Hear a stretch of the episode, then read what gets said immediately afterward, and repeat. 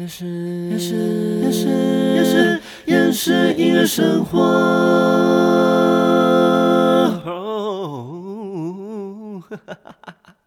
欢迎收听厌世音乐生活，生活不能缺少音乐，但好厌世。我是管燕，今天要来聊一下比较学术吗？也不算，但很多人跟我讨论的一个音乐上的技能。这个就是绝对音感。绝对音感的概念大概就是不看谱，不借助任何乐器，听到旋律直接分辨出音阶。我因为从小学钢琴，有培养一些乐理概念，所以有一点点绝对音感。但如果弹得太复杂，可能还是会判断错误。或许记忆力衰退也是原因之一。目前绝对音感对我帮助比较大的部分是。当需要调整不同调的时候，我能分辨，尤其是男歌女唱、女歌男唱的部分，又不可能原 key 直接拼吧。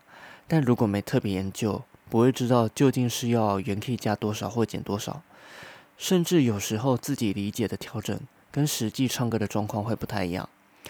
很多歌曲都会有几颗意想不到的音，要不就唱不上去，要不就低不下去。我在主持 open m i 遇到这个状况时。我会请歌手先清唱一小段给我听，直接从歌手唱的旋律判断是什么调性。每次我听完旋律，提供调性给乐手老师之后，他们都有被我的绝对音感吓到，有时候正确到自己也会吓到。而且有时候有些歌曲哦，我可能连听都没听过，还是可以判断调性。不过这样做是为了节省时间，毕竟平常练团啊、open m i 演出。能解决问题的时间很有限，所以绝对音感对我来说是在音乐沟通上更省时间、更有效率的一个技能。大家也会好奇，诶，我有绝对音感吗？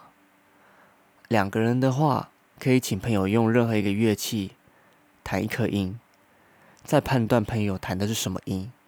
当然也不能一颗决胜负，我觉得至少啦，要测三到四颗。而且，如果是要判断绝对音感的话，正确率应该是要百分之百，测四颗，四颗都要对，不是测四颗答对两颗那样，还能挑错嘞，还挑几率。啊，中间如果答错的话，代表绝对音感的能力还没有起来。那如果找不到人的话，一个人也可以测试，你挑三到四首平常会唱的歌。播放歌曲前，先唱那一首歌的第一颗音。如果跟原曲一模一样，代表你的绝对音感技能要起来。当然，正确率也要百分之百。不过，有唱对几首的话，没有绝对音感，至少也有相对音感。相对音感也很好，它在和声上面非常有帮助。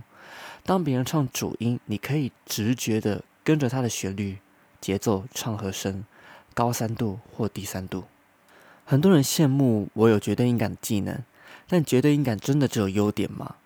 先从比较日常开始讲，有时候听到不是音乐的声音，可能是开门声、警报器，或者是有人尖叫，这些声音会不小心开启绝对音感的技能。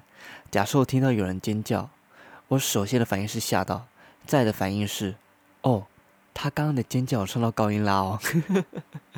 上次我在 IG 现实动态分享，直接跟着警报器一起哼旋律，很闹。对，就跟着警报器，我说哦，这个是拉拉这样子。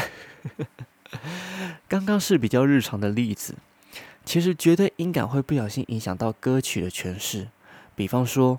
我会从绝对音感判断哪些音唱起来是舒服的，哪些音唱起来是有点硬撑，所以导致有些歌我知道它的音域以后就不敢再往上冲了，不自觉在高音或低音产生自我设限。